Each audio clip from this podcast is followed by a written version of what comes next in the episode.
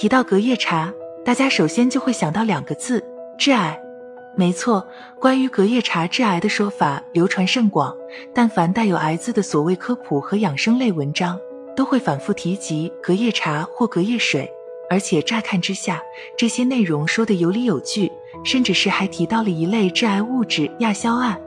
传闻称隔夜茶含有亚硝酸盐，而它会转为亚硝胺。很多人都对这种说法深信不疑，所以从来都不敢喝隔夜茶。问题来了，亚硝酸盐到底是什么？隔夜茶真的会致癌吗？亚硝酸盐其实是一类无机化合物的总称，它主要指的是亚硝酸盐。无论是硝酸盐还是亚硝酸盐，都广泛存在于大家生活的环境中，是自然界最为普遍的一种含氮化合物。人体内部的硝酸盐可以在微生物的作用下。还原为亚硝酸盐，由于这种物质的外观、滋味都和食盐十分相似，它在工业、建筑业中广为使用，同时也是可以被允许添加的食品添加剂。不过，亚硝酸盐的确是有毒性，有相关数据调查显示，成年人一次使用零点三至零点五的亚硝酸盐就可能会造成中毒，一次摄入三克亚硝酸盐就可能会导致死亡，而且。世卫组织也已经将亚硝酸盐和硝酸盐列入了二 A 类致癌物质，它们在体内转化为的亚硝胺属于一类致癌物质。但是在人们日常膳食中，食品中的亚硝酸盐添加有严格的规定，绝大部分摄入的亚硝酸盐都像是匆匆过客一般，会随着尿液排出体外，只有在特定的环境下才可能会转化为亚硝胺。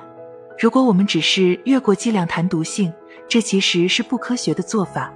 要知道，自然界中的水都存在亚硝酸盐成分。有相关的研究和调查显示，经过放置一夜后的茶叶水，仅仅只是味道变得更加浓郁，水的颜色更深，但其所含的亚硝酸盐含量其实并不高，甚至是还不如普通的白开水。这是因为茶叶中含有茶多酚，它是一种天然的抗氧化剂，所以隔夜茶没有致癌性。但是临床依旧不建议大家饮用隔夜茶，这主要和一个原因有关，那就是细菌和微生物。隔夜茶一般都在杯子或茶壶里，即便是密封放在了冰箱内部，也可能会被无所不入的细菌侵犯。而且如果是放在肠胃的室内，没有做好密封工作，灰尘、飞虫或细菌都可能会进入茶叶里，再次饮用可能会对肠胃造成影响，甚至是导致急性肠胃感染出现。另外，经过一夜放置的茶叶水，即便是密封工作到位，茶叶水的颜色也会变得更深、浑浊，观感明显下降。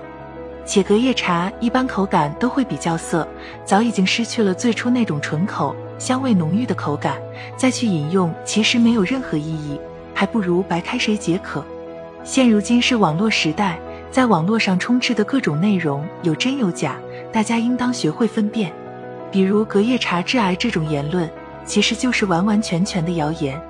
不过，毕竟隔夜茶的干净程度有待考量，口感也不似从前，所以大家尽量还是不要饮用，定期一壶新茶才是正确选择。